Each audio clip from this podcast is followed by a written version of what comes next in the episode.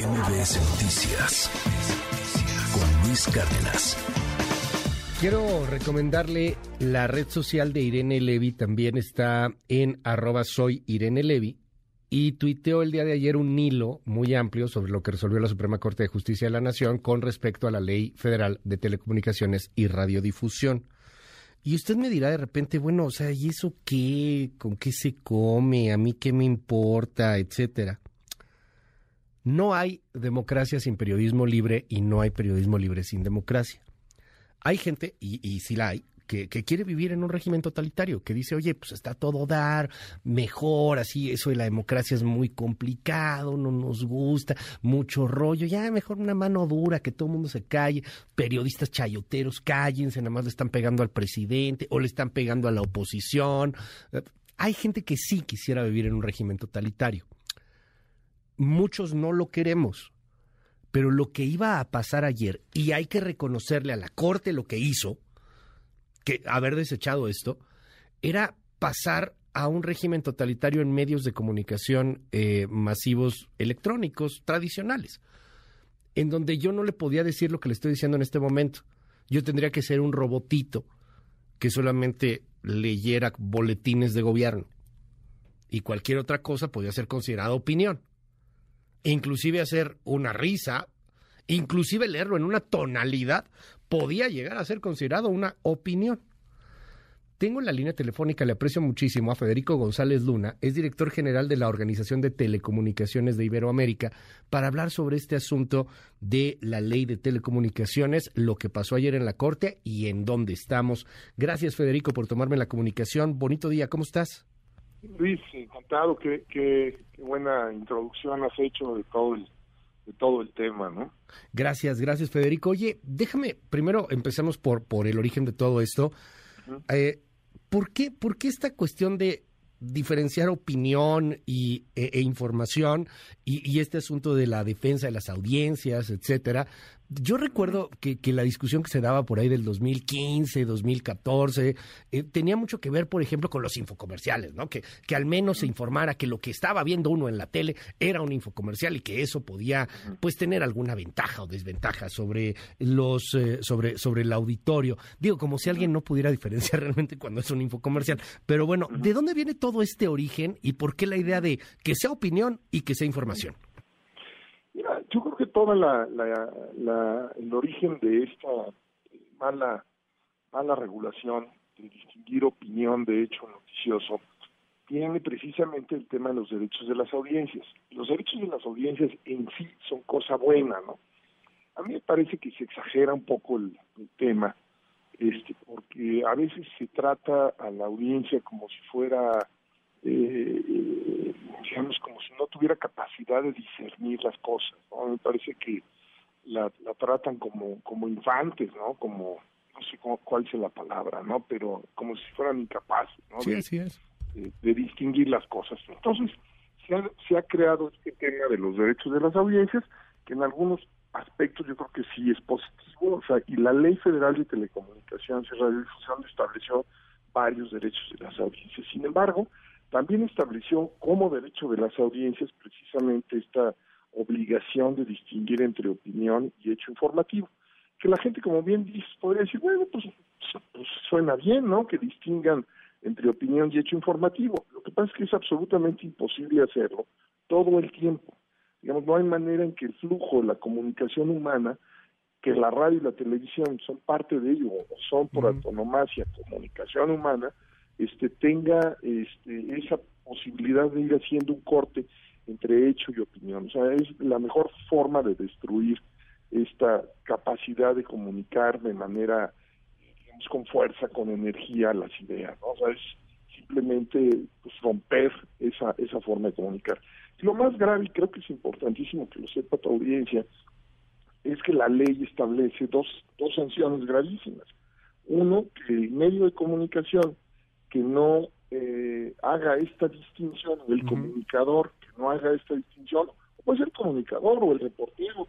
Si, si yo, por ejemplo, ahorita escuchando la nota de tu reportero sobre lo que pasó ahí en la corte, digo, yo distinguí varias veces que tu reportero mezcló hechos con opiniones. Sí, es, es, la comunicación humana. así lo hago yo, yo eh, con, con, el tiempo que llevo despierto y las comunicaciones que he tenido, lo he hecho varias veces. Sí, claro.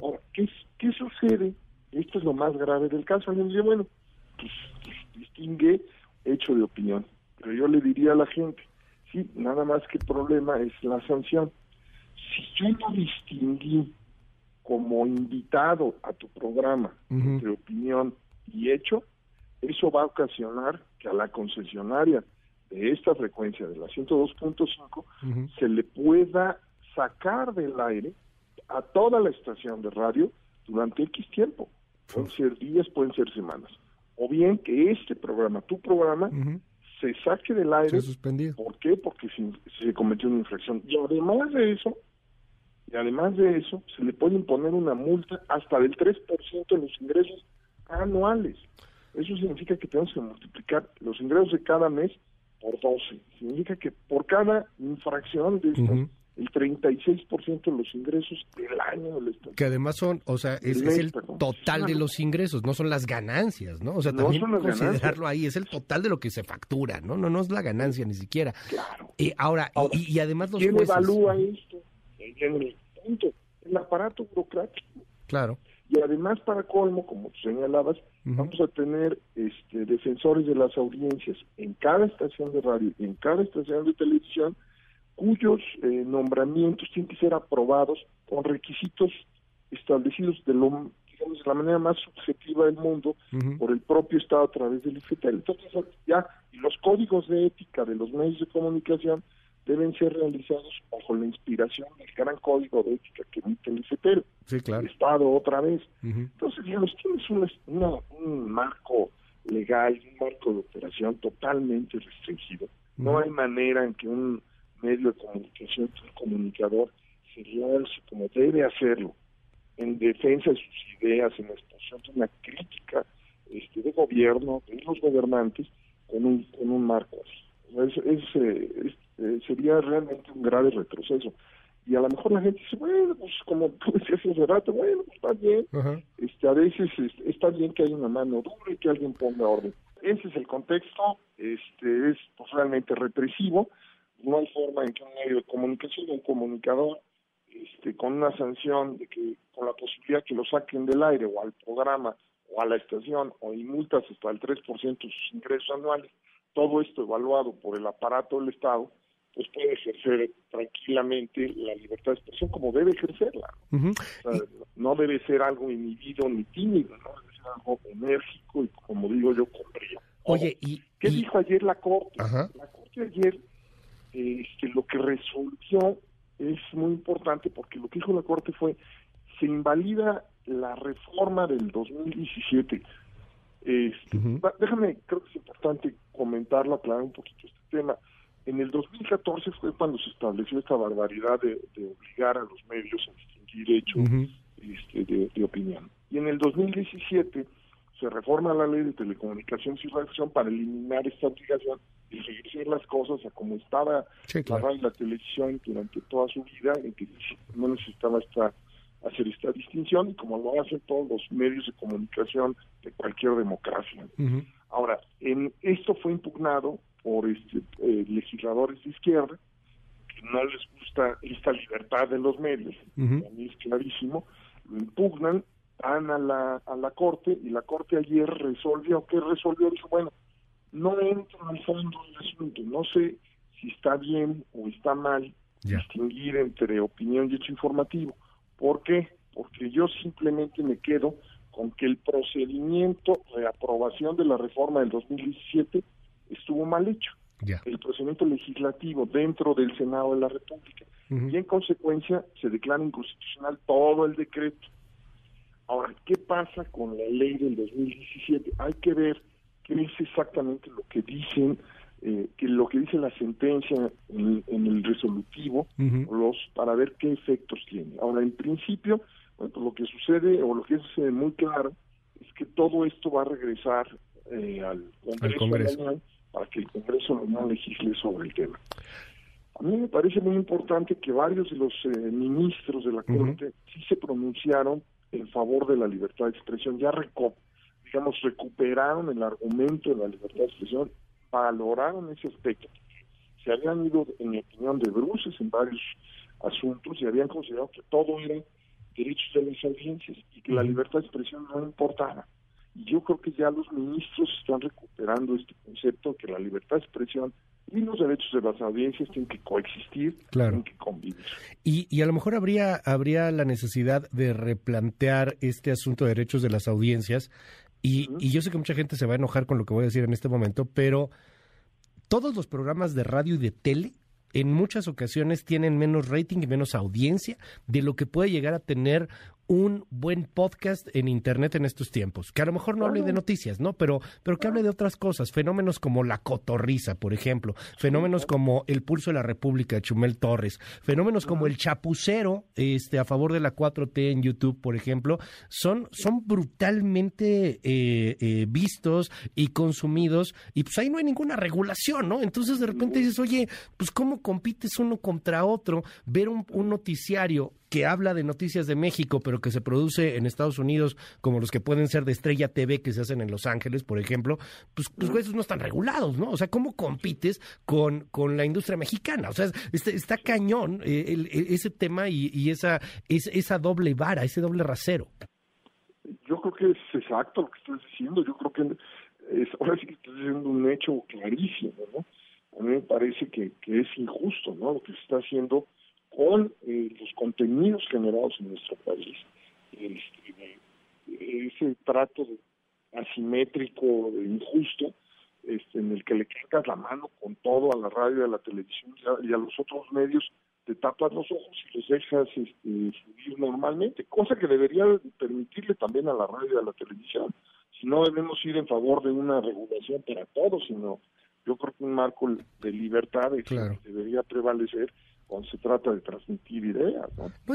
entendiendo la mayoría de edad de las audiencias, o sea, por Dios, en, un, en un mundo con tantísimo contenido, pues evidentemente que la gente sabe lo que quiere escuchar o lo que no quiere escuchar, o sea, fácil. Por favor, pues, claro, yo, yo siempre he dicho que el principal derecho de las audiencias es el, tener el control, es decir, el control remoto, ¿no? Este, para cambiar de canal de televisión, para cambiar de contenido este, de la estación de radio. O sea, lo, que necesitamos darle a las audiencias que ya lo tienen son opciones, diversidad. ¿no? Claro.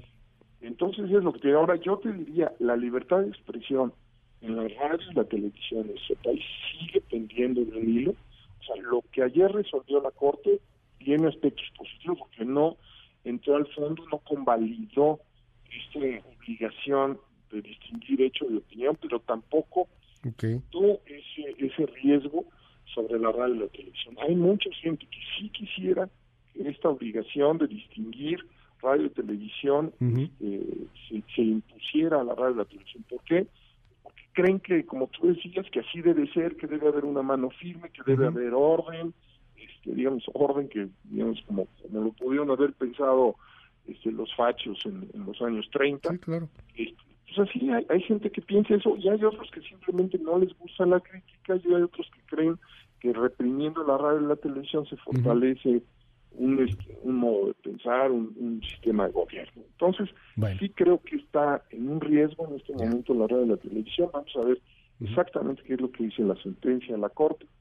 Yo creo que antes de, de saber exactamente eso, estamos elucubrando un poco y también necesitamos ver cómo va a resolver este, el Congreso de la Unión. Esperemos que ahora sí el Congreso de la Unión tenga bien escuchar la opinión de la radio y la televisión, porque todo este proceso, llevamos dos juicios de amparo y dos acciones en constitucionalidad, en que en, ningún momento el Poder Judicial Federal ha tenido la, capacidad, el, la actitud de escuchar la radio y la televisión hemos sido, digamos, se nos ha negado el acceso a la justicia, los principales destinatarios, como estamos viendo, de estas normas somos, bueno, son las estaciones de radio y televisión, jamás hemos tenido la capacidad de, expresar un punto de vista.